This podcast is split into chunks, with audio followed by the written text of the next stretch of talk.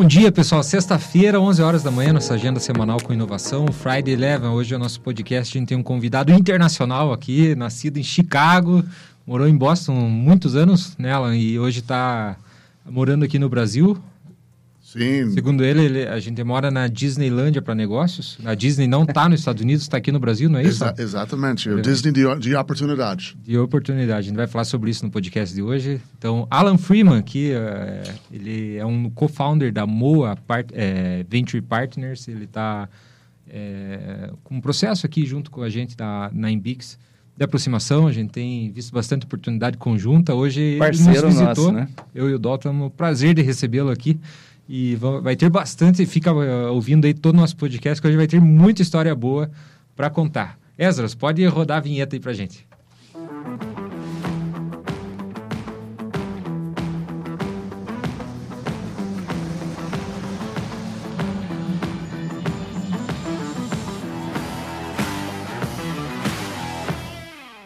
É isso aí.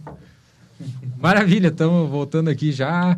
Alan, prazer recebê-lo aqui no, no, nosso estúdio aí da, da Imbix, nesse episódio, o 25 episódio nosso da, da Friday. Muito obrigado, amigos. É, eu estou super feliz de acompanhar vocês aqui hoje de manhã e você me, me dá uma alerta se meu português começar enrolando terrível, você me avisa, tá? Eu eu vou, gente... te, vou tentar de novo. Ah, até é bom frisar, nós vamos fazer em português, né? É, exatamente, exatamente. Mas uh, eu, eu, quando eu cheguei aqui no Brasil, é, e, e eu, eu, não, eu não sabia duas, duas ou três palavras só em português. Quanto foi... tempo foi para se sentir confortável com a língua, Alan?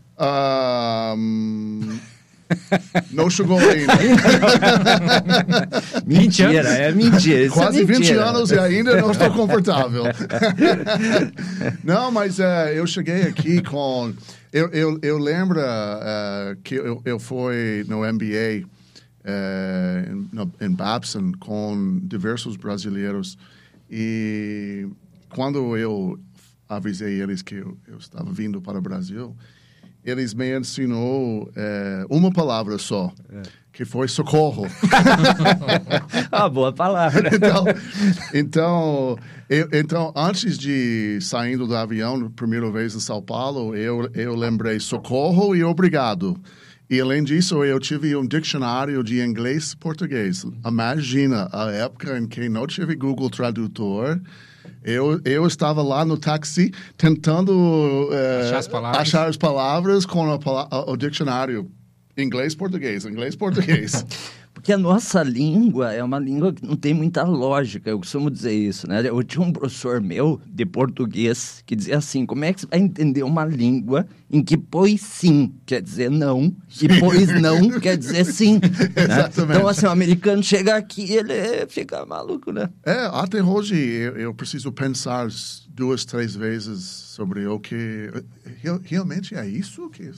Mas é, o, o, o língua português é, é difícil de aprender porque é muito poderoso.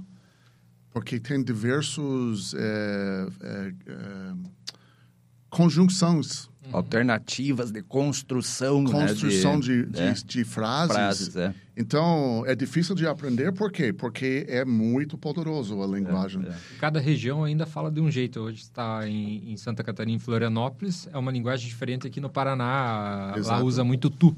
É, então, eu... eu Tem mais isso ainda. Eu, eu, eu morei na Bahia. É? E eu nunca tomei uma aula de português. Então eu aprendi português da rua. Uhum. Então a primeira rua em que eu aprendi foi Bahia. Uhum. Então eu aprendi o, o, o, o sotaque, não, não sotaque, mas os gêrians, né? Real life. É, real life. mas é, meu português foi português baiano. Uhum. E daí eu mudei para Santa Catarina, eu precisava aprender de novo, porque tem grandes diferenças nas gírias e, e as, o, o uso da linguagem. Alan, uh, quando a gente se conheceu, e não faz muito tempo, né, e você usou uma expressão esses dias para nós, que houve uma, uma química natural. Claro que a gente trabalha no mesmo campo, né, que é o Venture Capital, mas não só isso, né, as tuas os teus valores, a, as tuas concepções de negócio bateram com as nossas, né? Mas uma coisa me chamou a atenção no dia que a gente conversou, que foi a tua história em relação ao Picasso, né? Então, é, em, em Boston, né? é, Você participou da construção do Picasso, que, que todo mundo que está nos ouvindo conhece. Eu queria que você contasse para nós essa, essa história que é muito legal. Então, é, é, eu, eu, eu, eu fui, fui parte do equipe que criou o escritório do Idea Lab é, em Boston. Um, Idea Lab foi, acredito que foi o primeiro aceleradora nos Estados Unidos. Se não foi o primeiro, foi um dos primeiros. E também, se não foi o primeiro, foi um dos primeiros de captar um fundo de um bilhão de dólares. E a tese do Idea Lab, ainda hoje, é, é de investir nas suas próprias ideias. É o conceito do venture builder, né? De Exatamente. e investir na, no negócio. Exatamente, mas na época não tive esse esse nome, nome. Venture Builder. O Idea Lab foi uma ideia louco, né? Ou nuts. Né? então, é, então nós, nós é, pensamos é, sobre o futuro. Até nosso foco exclusivo dentro do escritório foi o que vai acontecer no futuro. E nós entendemos que a internet iria abrir muito oportunidade para compartilhar experiências pessoais. E isso foi na época em que Facebook estava só. Eu estava em Boston quando o Facebook estava começando lá em Harvard, sabe?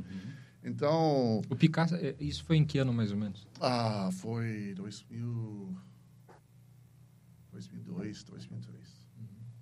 Então, eh, nós, nós percebemos que a internet iria criar muita oportunidade de, de compartilhar suas experiências pessoais e, e qual, qual veículo ou, ou qual mídia de compartilhar é melhor do que foto. Que hoje é muito aceito por todos, mas que na época Ah, era na época uma, foi. uma loucura. Não, nuts. Né?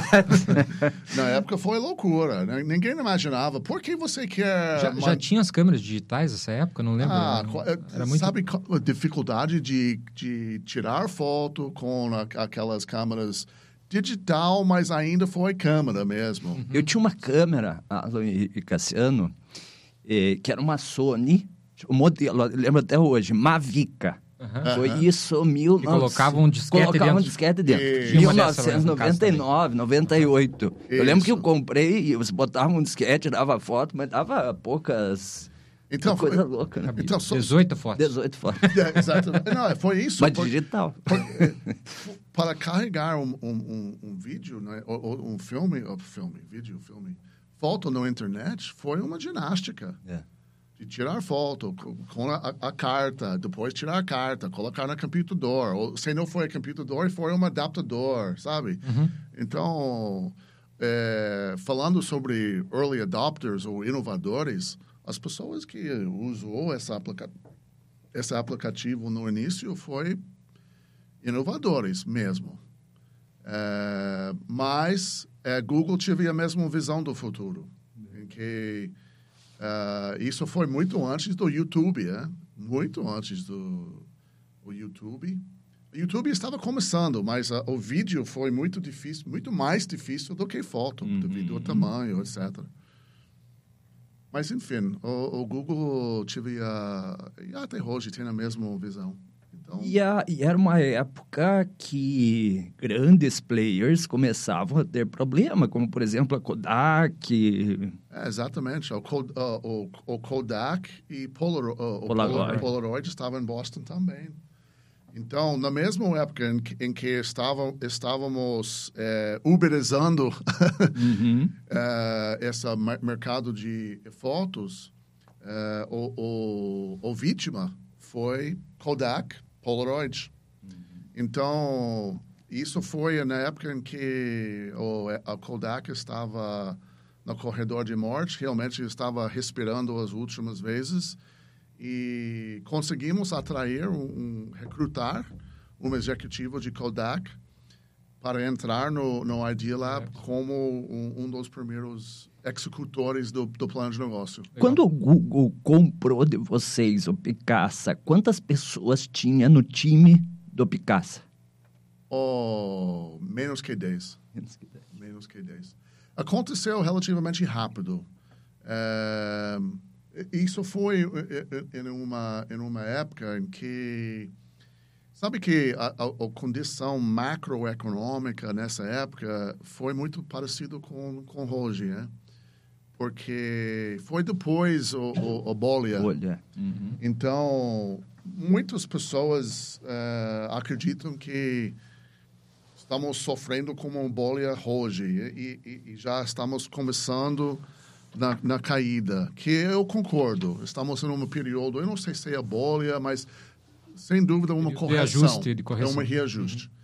E a mesma coisa estava acontecendo nessa época, logo depois a, a bolha. E então foi uma oportunidade é, para a Google adquirir empresas com valuations razoáveis, porque o mercado estava esfriando bastante. Uhum. Então foi mais fácil para para Google adquirir do que desenvolver que, que foi, sabe que essa história é, repeti, é, não foi a primeira vez na minha vida que eu vivi essa história. Em fato, estamos vivendo essa história aqui no Brasil. Com Open Innovation e as, as corporações estão começando a entender que às vezes é mais eficiente, até menos risco, mais, até mais barato de adquirir ao invés de tentar fazer dentro de casa. Então, isso aconteceu. É, é, Google fez, além de Google, um monte de outros, mas também antes do, do Idea Lab em Boston, eu trabalhava no, no grupo de Venture Capital no Lycos Provavelmente ninguém lembra Lycos porque era um dos maiores, se não a maior search engine antes de Yahoo e antes de Google. E foi a mesma história. O mercado estava crescendo quase verticalmente. Uh, o grupo interno de desenvolvimento de produtos não conseguiu acompanhar o crescimento do mercado. Então, qual é a solução? Vamos no mercado e investir em outros empreendedores para, para acelerar nosso próprio crescimento. E daí o startup chega num certo nível de maturidade e adquirimos.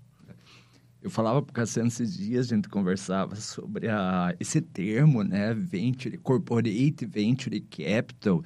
É um termo de quase 100 anos.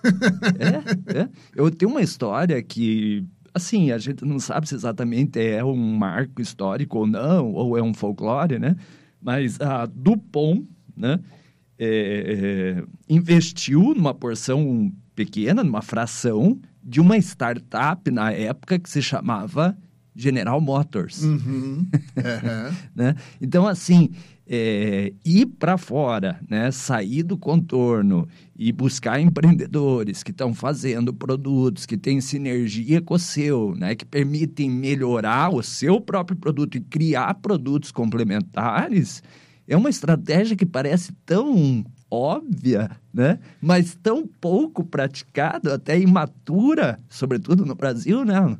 Sim. Na, na, na América Latina, o dado que foi visto no report, 3% do, do CVC, do Corporate Venture Capital, está na América Latina do mundo. 3%. Sabia disso? 3%. Você sabia que a China, ela, ela se equiparou a ações é, aos Estados Unidos em termos de Corporate Venture Capital?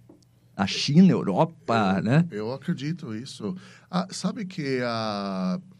Está, é, o ecossistema no Brasil está uh, evoluindo muito rápido. E, e, na medida em que o ecossistema cresce, também o, o, o, os iniciativos de corporate venture capital vai é, vai crescendo também. E, eu acredito que o Brasil tem alguns outros fatores é, diferente do que Estados Unidos, Europa, etc. E, e muitas pessoas vão, vão pensar nesse momento agora que eu vou começar criticando os políticos brasileiros, mas não vou. É, porque é, o, o, o, o, fator que eu estou pensando é sobre impostos de importação. Certo. Impostos de importação cria um muro uhum. no redor do Brasil. Uhum. Então, é, deixa muito difícil para os outros, outros os multinacionais entrar no Brasil. Sim. E qual é qual é o propósito? O propósito é de proteger as indústrias local. locais. Mas o outro lado dessa mesma moeda é que você reduz com competição, uhum. concorrência. Então, quando você tem um ambiente de concorrência baixo, baixo inovação claro. não é necessário. Por que, que eu vou inovar? Eu, claro. é. fica, fica confortável, né? É. Fica no quentinho.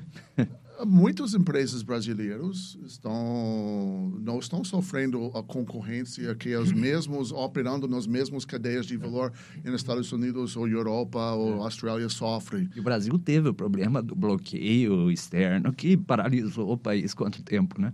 É, então é, do meu ponto de vista, o Brasil nasceu para talvez a segunda, terceira vez em 1994. Uhum. Mais ou menos uhum. assim, né? É, é. Então, o, o, país tem o quê? 30 anos? 30 anos de idade? Essa nova versão do Brasil. Então, muito aconteceu em 30 anos. Muito. Então, imagina o que vai acontecer nos próximos 30. É. O Alan chegou para nós, o dia que a gente estava conversando, falou assim: vocês acham que a Disney é onde? Né? A Disney é aqui no Brasil, né? É Por que, que é aqui no Brasil? Conta para nós. Então, so, sabe que uh, vai seguir nesse mesmo sentido de concorrência. Uhum. Porque no, no, nos mercados como os Estados Unidos, com muita concorrência, é, você precisa desenvolver tecnologia na cabeça da agulha, sabe? Alguma tecnologia bem avançada para ganhar um pouquinho de vantagem competitiva. Uhum. Só um pouquinho. Então, e, e, e, e, o risco é muito alto, porque você precisa investir muito dinheiro para desenvolver uma tecnologia e sim, você pode é, executar os melhores práticas de desenvolvimento do produto, mas até você lançar aquele produto no mercado, você não sabe se você vai ganhar um retorno em cima daquele investimento imensa em tecnologia. Agora, vamos pensar sobre o Brasil. Os problemas no Brasil são mais uh, operacional. Os, os problemas no Brasil são mais problemas de eficiência. Que você, estruturais. Né? Estruturais. É, aumentando a eficiência em cadeias de valor. Sim. Você não precisa investir em tecnologia da, que custa milhões. Você não precisa preocupar sobre a velocidade do elétron que está circulando na, na, na circuito do silicone. Não precisa do silício. Né? Uhum. Não, só precisa é, usar algumas ferramentas, algumas tecnologias que estão facilmente disponível, estruturar sua solução para aumentar a eficiência na cadeia. A inovação pode vir do modelo de negócio, né? É isso. Então, é isso, por isso o, o Brasil é um, um, Disneyland de oportunidades, porque no, os riscos aqui são uh, vamos dizer, os, os, os riscos são menos riscados. E tem uma, um outro aspecto que para mim chama atenção, que é o próprio mercado, né? Eu gosto de citar sempre o exemplo dos bancos digitais, né? É, é, quantos desbancarizados existem né, em países como o nosso, se comparado com alguns outros países, Sim. e aí você tem um tamanho de mercado a explorar enorme, né? Ex exatamente. Então, mas, mas isso é como tudo na vida, né? É, é, cada história é uma moeda de dois lados. Uhum. Ok, Brasil tem uma população de desbancarizados maior do que os outros, muitos outros países. É, é verdade. Mas é, o governo brasileiro inovou. O governo brasileiro inovou. Reconhecendo não somente a população de desbancarizados, mas reconhecendo a concentração do, do poder no mercado financeiro, no mercado de bancos. Uhum. Então, reconhecendo a concentração do poder, o problema de desbancarizados e talvez alguns outros, o governo criou novas maneiras para empresas financeiras, ou seja, fintechs, Sim. entrar no mercado financeiro e criar concorrência para, para o, os bancos tradicionais e criar soluções para as pessoas que não têm interesse em pagando 50 reais por mês só para ter uma conta aberta. Então, como, como tudo, né? O governo é uma moeda de dois lados. Pode reclamar, mas também eu acho que precisamos reconhecer quando eles, o governo faz alguma coisa realmente inovador e produtivo. É. E a gente viu nos últimos anos aí com a pandemia a, as fintechs é, ganhando uma, né, uma, uma projeção em volume, em quantidade de deals é, bem significativo, né? Olha, sabe que uh, o, o Nubank, por, por exemplo, tem mais transações de, na caixa eletrônica do que Itaú, Banco do Brasil. É. Incrível. Isso Incrível. força o pessoal, é, a, a, os bancos maiores, a reestruturar o próprio modelo de negócio. Essa semana eu vi o Santander mudando o plano do atendimento é, de alto padrão deles. Eu não sei se chegaram a ver. É, qualquer pessoa pode ter acesso ao, ao, melhor atendimento deles, desde que você pague o valor da mensalidade por mês. Então, assim, você não precisa mais ter uma determinada renda Sim. ou um patrimônio investido no banco para você ter acesso ao melhor atendimento. Você pode só pagar a mensalidade. Sim. É uma reestruturação do modelo de negócio Sim. que mu muito provavelmente seja desse... É esse ambiente aí. É a resposta de, de concorrência resposta. forçando eles a reagir. É. Então, então, é isso, então, está acontecendo que a concorrência no Brasil está, está esquentando. E, portanto, as, as corporações precisam começar pensando sobre inovação. É.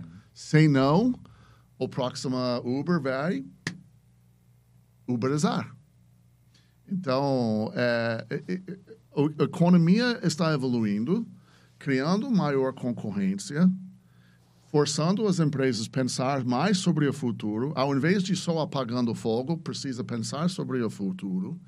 E o futuro é a base, a fundação do futuro é a inovação. Dá para construir isso junto, né? Construir o futuro pensando nisso, abrindo uma área de investimento específica, dentro das corporações para que você pense nisso, é, não vê isso como um custo, vê como um investimento. É, episódio passado, né, a gente falou sobre o motor 1 e motor 2, ter pessoas boas no motor 2 da, da empresa para é, pensar lá na frente e reorganizar o negócio para que ele, ele, mude né, a trajetória dele se for preciso, para que ele se reinvente se for preciso e responder rápido às mudanças. Né?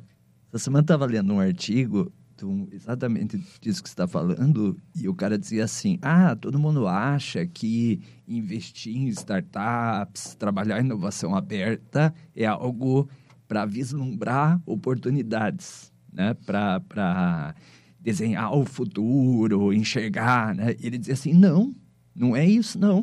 Na verdade, é feito isso para sobrevivência, é. né? Eu preciso tratar isso, porque se eu não tratar isso, isso, isso, é mais uma ameaça do que uma oportunidade. Né? Exatamente. Né? Quem não fizer isso passa a ter problema, uma outra visão, né? E, e, e as empresas uh, maiores uh, estão reconhecendo essa uhum, necessidade sim, de inovar. E, e uh, o, o, comprovante é uh, a, a número crescente de programas de open inovação, Sim. etc. Então, isso, isso é uma grande acelerante do ecossistema Brasil, brasileiro. Uhum. Eu lembro no, nos, nas épocas, é, na, nos anos 90, no final dos anos 90, é, em Boston, em que nós investimos em algumas empresas, startups, é, que pretendiam instalar seus aplicativos, eu não tive esse nome na época, mas instalar seus aplicativos no cell phone, no, no celular. Uhum. Motorola, Nokia, etc. E foi quase impossível. O, o, o Motorola, Nokia criou barreiras. Sim. Criou barreiras para dificultar, para não, não uh, permitir os, o, o, o startup instalar seu, seu software no, no, no, no celular. Então, o que aconteceu? O Apple.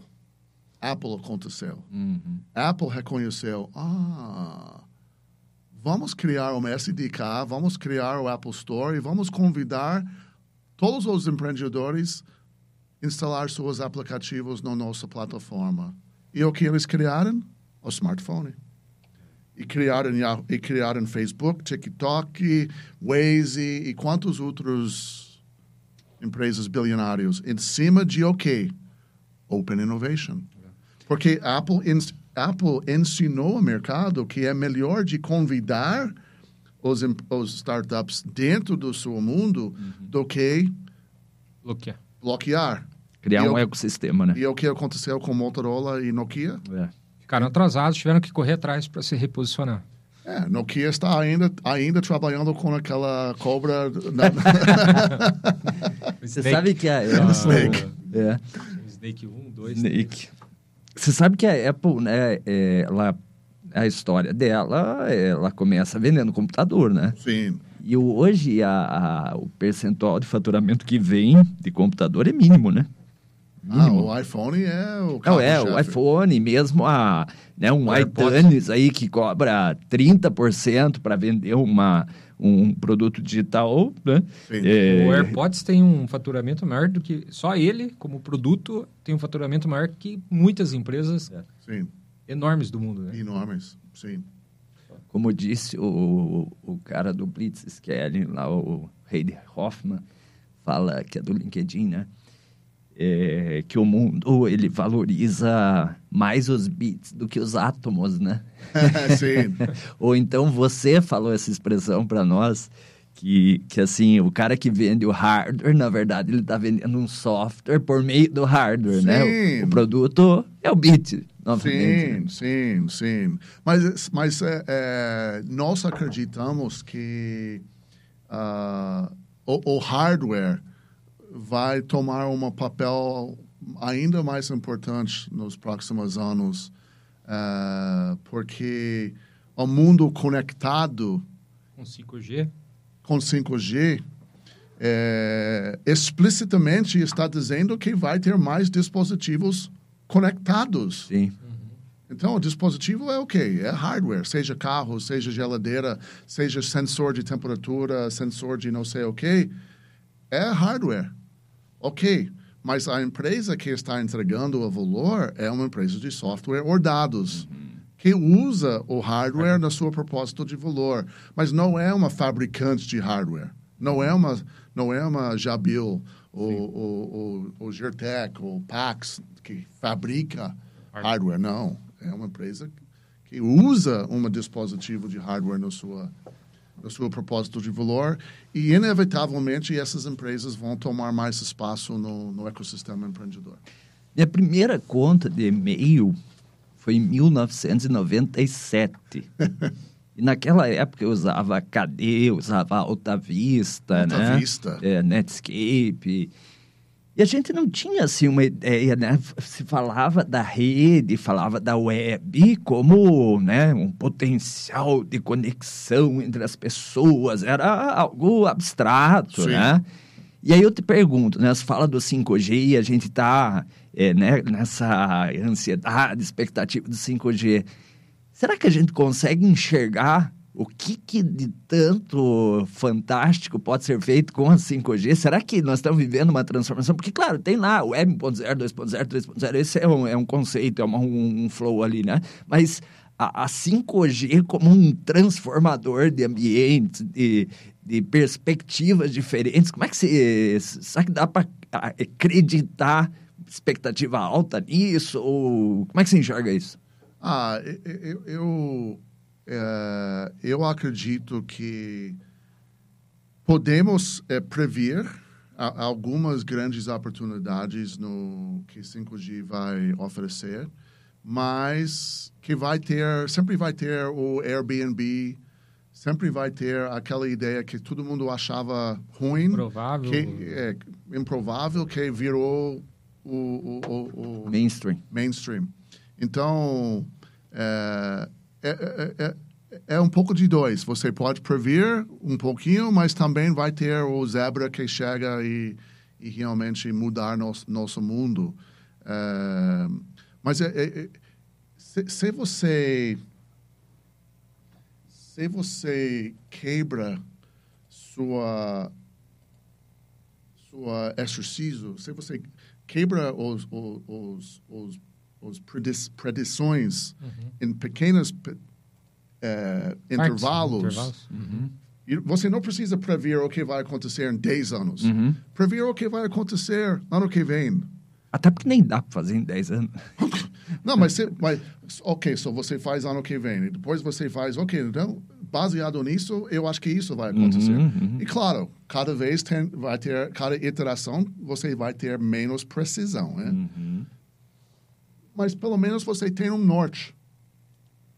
Então, é, eu acredito que tem algumas é, oportunidades que nós podemos prever. Por exemplo, é, só precisa pensar sobre o que é, é novo do que 5G vai oferecer comparado com o que temos hoje. Só nós, nós sabemos que 5G vai radicalmente diminuir a latência dos mensagens. Uhum. Então, você pode pensar, ok, então qual problema eu posso resolver com uma latência perto de zero. Uhum. É, vocês sabem que a banda é muito maior. Ok, Sim. isso é um pouco mais óbvio. É. Ah, vamos, vamos assistir três filmes no Netflix na mesma hora. É. Alguém vai pagar para isso? Eu não sei, mas... e a, a, terceira é, é que você tem um, um, milhões de conexões essa é realmente. Agora você começar pensando, meu Deus. Hoje eu tenho um universo de conexões limitado. Sim. Uhum. IP, IPv4 uhum. esgotou. Sim. Então criou o IPv6. Por uhum. quê? Porque está, porque todo mundo entendeu que limitação mesmo. Que 5G vai abrir o número de conexões, mas precisamos ter endereços, né? Sim, sim. Precisamos ter como comunicar com.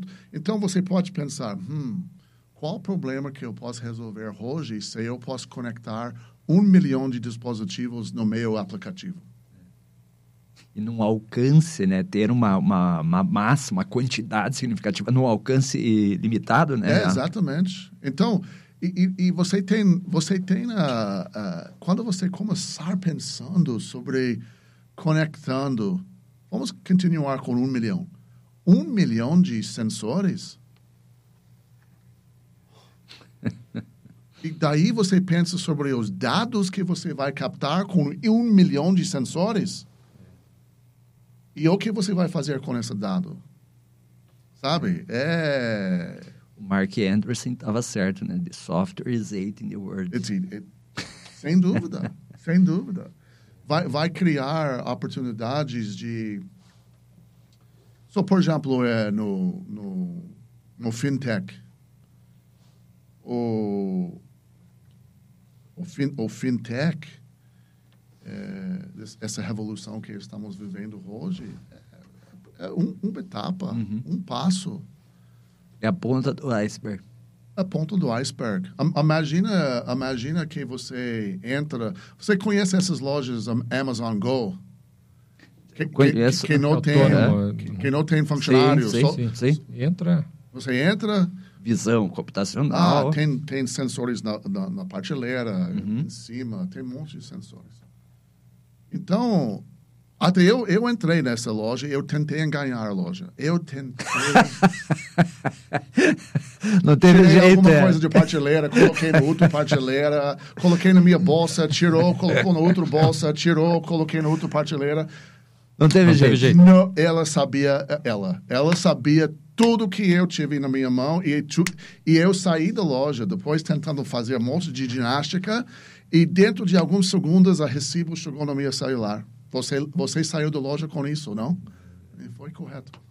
Mas imagina que essa loja, para ela entender o que você tem, o que você pegou, o, o número de sensores que precisa, essa loja precisa ter. Hoje, isso é, uma, é um desafio tecnológico Sim, muito grande. sim.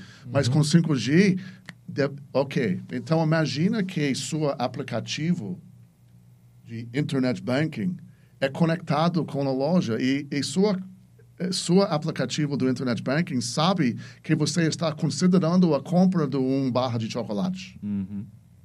Mas também seu eh, aplicativo de internet banking sabe que você estava pesquisando dietas e também você estava pesquisando, você estava na loja de É um cross né, entre o mundo físico, o mundo online. E, daí- e da- e- e você estava na loja de carros e você estava Uhum. olhando esse novo carro. E o aplicativo sabe. Uhum. E daí você está lá, olhando nessa barra de chocolate e nos seus óculos, o seu aplicativo de internet banking fala aqui: Oh, Alan, eu sei que você está procurando dieta, você está economizando para comprar novo carro. Você acha que chocolate é a melhor compra nessa hora? E ainda ele te avisa. É, E ainda ele ainda te avisa alguns indicadores da tua saúde. Olha, Sim, é, sim. teu índice glicêmico não tá, não tá na hora de Você você vai chegar consumir. pro Google e vai dizer assim, ok, Google, eu devo comer um hambúrguer hoje ou não? O Não. Google vai dizer, olha, hoje você já deu uma exagerada no final de semana. Não, mas, mas, mas- mas isso... Mas é isso, né? Mas, mas é, é, é- é isso. Então, imagina... Eu, eu estou um pouco preocupado sobre essas 23 em mim, sabe? É, eu não, não Você já experimentou? Não. Não. Eu acho que eu não, não vou deixar minha... Mas imagina Minha que... informação genética. Não, eu não sei se isso é tão boa, não. Mas imagina que você, te, você, em alguma forma, pode ter essa informação seguro. E daí, o, um aplicativo pode determinar o dieta perfeito para você. E É. daí você entra no, no Burger King e ele fala, não tem nada perfeito aqui para você. Que loucura, né? Então, você co- começar extra, extrapolando, extrapolando, português Sim, funcionando isso, bem. tá certo? Então, você começar pensando... Você fala melhor português que nós, Alan. Fique tranquilo. Ah, não sei. Ah, mas eh, você começar extra, eh, trabalhando com um, um, um simples conclusão sobre o que vai acontecer daqui em seis meses. É. E daí, nove meses. E daí, um ano. Horizontes mais curtos, Você né? só vai empurrando o horizonte um pouco mais para frente e, e, e você começar reconhecendo padrões. Sabe aquela, aquela frase que moda sempre repete? Uhum. Vai buscando Não é, padrões. não é só moda.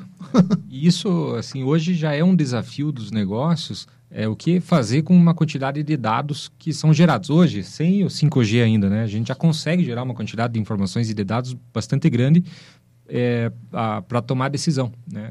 E, e eu fico pensando, né, a- com o 5G a gente vai ter muito mais dados. Então, esse é um grande desafio, na verdade, de você transformar esses dados em informação e conhecimento, sobretudo, relevante para tomar decisão é, estratégia. A gente ter um desafio bastante grande em relação a isso também, né? Junto com todo essa, esse ecossistema do 5G, a gente vai acabar é, tendo esse desafio de tratamento de dados, né? Vai ter, é, imagina, você começar a validar o que, que tem relação, o que não tem relação, definir esses comportamentos, vai ter uma, um, um avanço na área de algoritmos muito grande, na minha opinião. Muito, É. muito. Alan, deixa eu te perguntar, a primeira, eu me lembro que a primeira vez que eu vi uma, uma demonstração de 5G, acho que foi numa, no intervalo de um jogo de futebol americano. Os caras fizeram uma, acho Não que era o uma- Alan que estava jogando? Eu soube que ele É, jogava. não, então, é, é isso que eu quero. Você jogou futebol americano 10 anos? Jo- joguei. Um pouco eu, disso. eu joguei de 8 anos até 20 anos de idade. Profissional? Cheguei na quase faculdade, na faculdade, é, e meu corpo desistiu. A faculdade, quem joga num, num, no meio universitário nos Estados Unidos está num, num meio quase profissional, não é? Quase. Mas o, o, o, o, o, o índice de violência cresce rápido. então, Isso, devia ter. então a- a- o, jogo é, é- a- o jogo é, é me- muito físico, né? Uhum. E eventualmente seu corpo não, não aguenta mais. E, então, Por, por quem você jogou lá? Quem que você, qual time você jogava? Well, eu joguei na, no, no meu colégio, que, well, de oito anos de idade, comecei jogando com a, equipe de cidade, Sim. que foi em, em Nova Jersey, New Jersey, né? New Jersey. E continuei. eh, Sabe, ah, agora você está estimulando algumas memórias. Ah, eu, eu, eu, le- eu lembro eh, que ah, os professores no, no, no, no- escola eh, sempre falam que ah, jogando esporte eh, ajuda você desenvolver o, o espírito de teamwork, Uhum. trabalho em Trabalho em equipe. equipe. Sim. E vocês sabem, quando você é jovem e um, um professor fala isso, você pensa, hã? Uhum. Mas tudo é mais claro no retrovisor, né? Uhum. Então, eu, eu, eu, eu, eu realizei que é, é, é verdade. É, eu comecei jogando... eu- eu- na cidade onde eu cresci, tive uma... Até hoje tem uma tradição de esporte muito forte. Que é Chicago. Não, é New Jersey. Ah, New Jersey. Nasceu em New Jersey. É, Tá. Nome da cidade é Esparta. Então, já sabe. Dá pra imaginar. Ah, mas é uma cidade com uma tradição muito forte em, em, em, em sport, esportes. Então, é, no ano, com oito anos de idade, o, equipe no colégio, na cidade, ganhou o campeonato estadual. De futebol? em futebol americano. Ok. Então, com oito anos de idade, eu e, e a, a equipe criamos juntos o pacto, o trato, que quando chegamos na- no último ano de, de colégio, que vamos ganhar o campeonato estadual também. Olha só. Então, a cidade foi, eh, quando, em oito anos de idade, a cidade talvez 2.500 habitantes. Uhum. E no último Bem ano... de- pequena. é, bem pequena. Todo mundo conhecia todo mundo. E ganharam? Então, nós trabalhamos juntos, desde 8 anos de idade até 18 anos de idade, que é o último ano de, de, de O colégio. mesmo time. Quase 90% do, dos, dos membros da equipe ficavam na, na cidade. Que legal. Até um, uma família saiu da cidade por causa do trabalho do pai. E o pai de, demiti, se demitiu da empresa só para voltar para o filho jogar conosco nos últimos, no último ano de, de, de, de colégio. E não tinha uns M&A de, de atleta? Assim, uns... quase, quase M&A de atleta. Mas a, a moral da história é que nós trabalhamos juntos por 10 anos e ganhamos. Putz, Ganhamos o, o, o- Estadual. o estadual. Que legal. legal. Então, en- ensinou eh, eh, eh, esse espírito de trabalhar em equipe e a, a importância de todos carregando o seu peso e, e, e não somente carregando o seu peso, mas alinhamento. É. Ter um propósito comum, né? Um propósito e comum. lá na frente. Eu E joguei. performance também, né? É. Eu, eu fui atleta também, joguei muitos anos. Isso, o esporte me abriu muitas oportunidades de conhecer pessoas, de conhecer lugares. Sim. Viajei para muitos lugares que eu não teria oportunidade. Sim. Eu ganhava é, uma bolsa atleta. na- Eu na- também na- fui bolsista. Já no- no- na época do colégio. Isso fez Prata eu da tira- casa. É, isso mesmo. Não era isso? Era Mas prefeitura, isso- mas isso, isso ganhava. Se, se gera independência, É, na verdade, uma, uma pequena independência financeira que você começa a não precisar pedir dinheiro para pai e mãe, isso É, você vai é. já. E o esporte, putz, é, eu sou muito fã da, da- do esporte em si por conta disso, assim, é, trabalhar em equipe, saber perder. é, e saber É, lidar com é, isso e que é. tudo bem. e- Emocional, E psicológico. você vê o que, que errou e como que você pode melhorar para o próximo, Sim. a resiliência, é, a, a, a, empatia, né? De se colocar no lugar do, do outro, da tua equipe É. e ver quem que são as pessoas melhores para cada posição. Sim. Então tem, putz, dá para fazer um episódio, né, Dol, sobre isso, na verdade. Eu acredito que isso é uma das razões em que nós reconhecemos essa química entre nós. Por- é, a, a pessoa que, que, que jogou em uma equipe tem uma, uma postura. Só temos de diferente que ele é handebol, eu vôlei, você é futebol. É, Aqui é mais porrada, aí é menos porrada. né? Nós se machucamos mais. Alan Freeman, você é parente do o- o Morgan, Morgan? Freeman ou não? Não, well, so, é, em, em, em alguma geração, sim. Qual geração, eu não sei. Que legal. E, e Alan, por que, que você veio para o Brasil? O que, que motivou você a vir embora e ficar no Brasil, né, sobretudo? So, a, a resposta é, é, é muito simples, é oportunidade. Mas a, a, a pergunta óbvia deve ser oportunidade de o quê? Uhum. Oportunidade de o quê? Então... a- Qual era a tua expectativa para ver o Brasil, Exatamente, né? porque o, o oportunidade para mim pode ser diferente da oportunidade para outra pessoa. sim. Então, mas para mim, é, na, na época em que eu estava na minha jornada acadêmica e profissional nasceu em Boston, é, o ecossistema empreendedor estava começando a funcionar Uhum. as peças da quebra-cabeça aproximou e começou engrenando e funcionando. E então eu cresci ao- ao lado dos, dos fundos Uhum.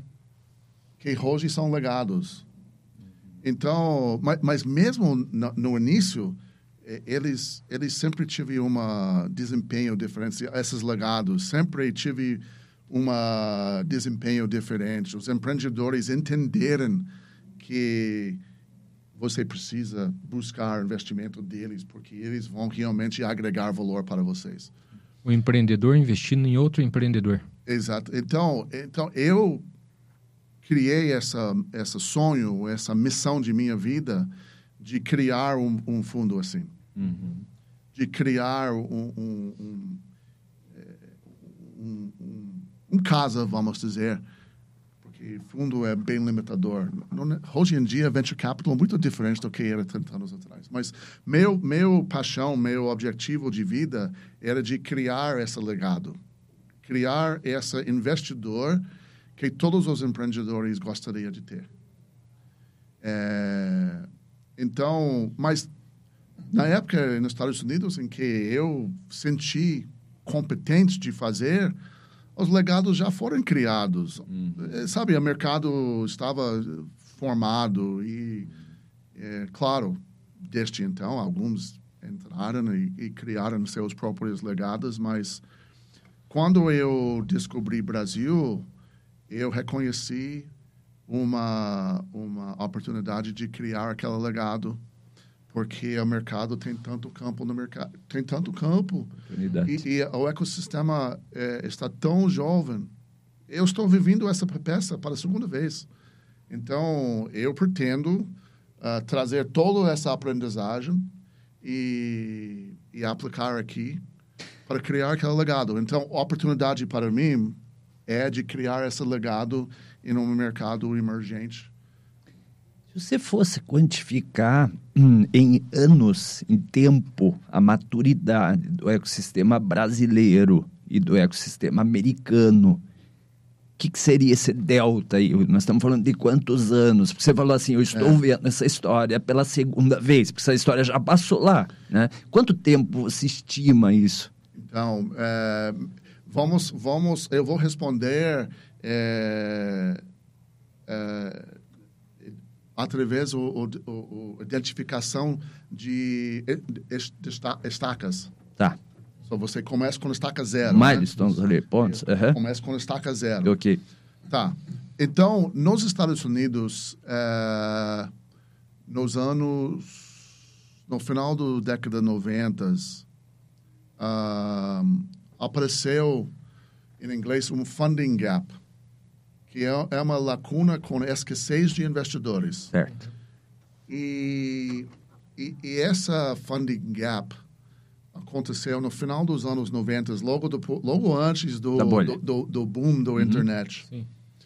E, e aconteceu depois, os, na época foi Friends, Family and Fools. Uhum. Os, os Anjos estava tão, nem organizado na época. Certo. Então, depois os Friends, Family and Fools e a Série A, vamos dizer, tive uma escassez de investidores. Essa mesmo eh, essa Gap. gap existe no Brasil hoje.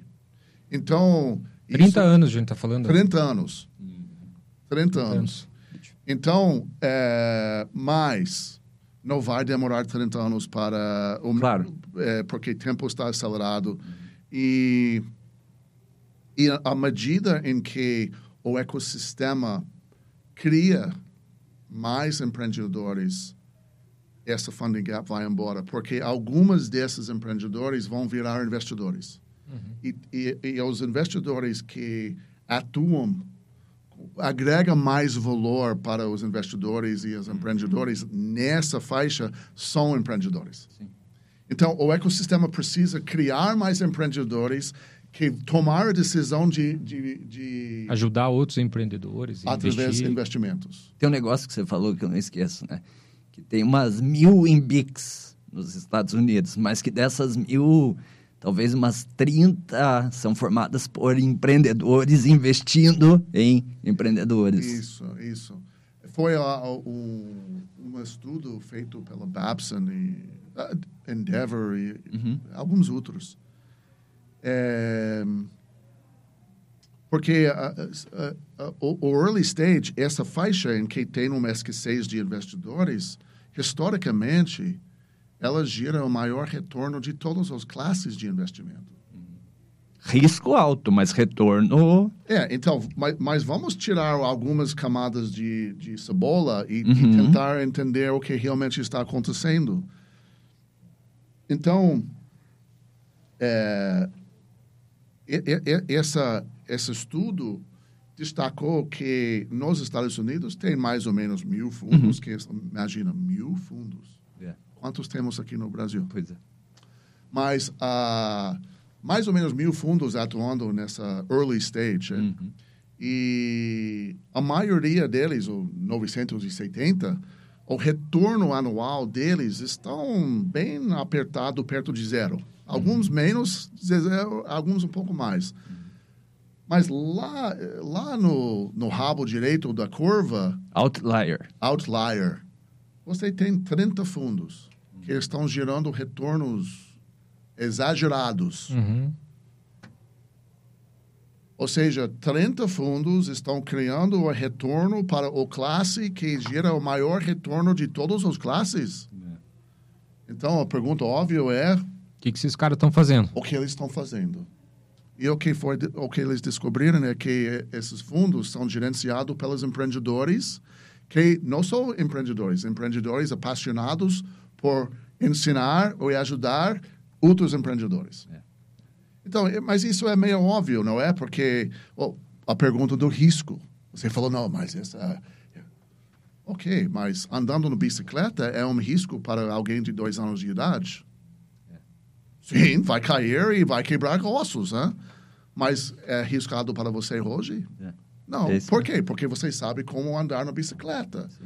Então, esses, em- esses empreendedores já passou por, essa vale do morte, né? já passou pelo esse período mais arriscado. Eu vou ajudar o cara a construir, porque eu já construí. Porque eu já construí, eu já, eu já sei onde vem os buracos, os, os grandes problemas. Então, eu, eu, eu, estou, eu estou apaixonado, e esses outros também, por ajudando o, o, o, os, os empreendedores a evitar esses problemas e acelerar o crescimento.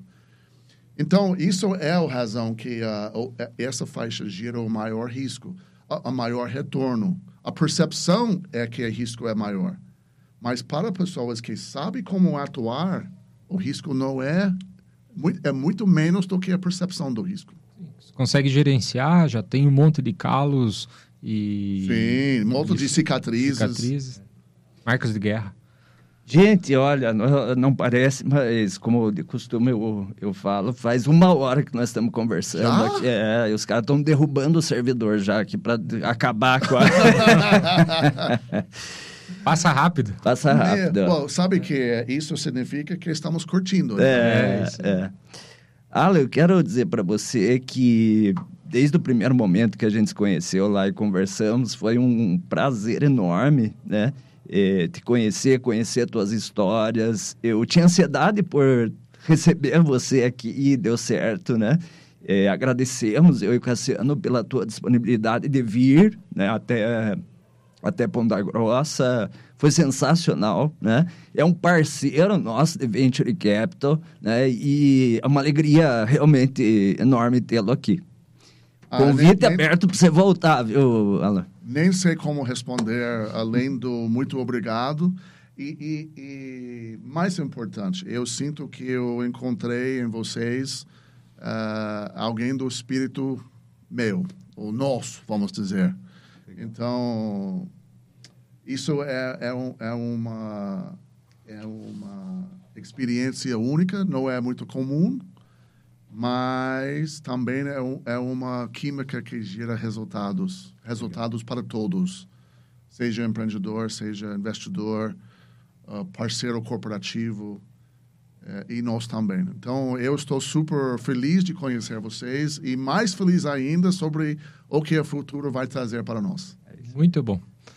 Muito obrigado, Anaí, de estar com a gente nesse episódio. Foi um prazer recebê-lo aqui. A gente tira várias lições aprendidas que semana que vem a gente vai postar uns shorts aí dos melhores momentos desse podcast, né? Dom, a gente tem feito isso. Muito obrigado, muito obrigado. Falamos com o apaixonado Apaixonado. Alan Freeman, que não é nem o Alan Greenspan, nem o Morgan Freeman, é o Alan Freeman, né? Um dos fundadores aí do, do Picasso, torcedor do Boston Celtics. Isso. E Patriots também. E o quê? E o, o Patriots também. Ah, Patriots também. Maravilha. Gente, obrigado a você mais uma vez pela audiência. Espero você daqui uma semana. Foi um prazer mais uma vez ter a tua rica audiência. Valeu, valeu demais. Valeu, obrigado, gente. Obrigado. Foi um prazer.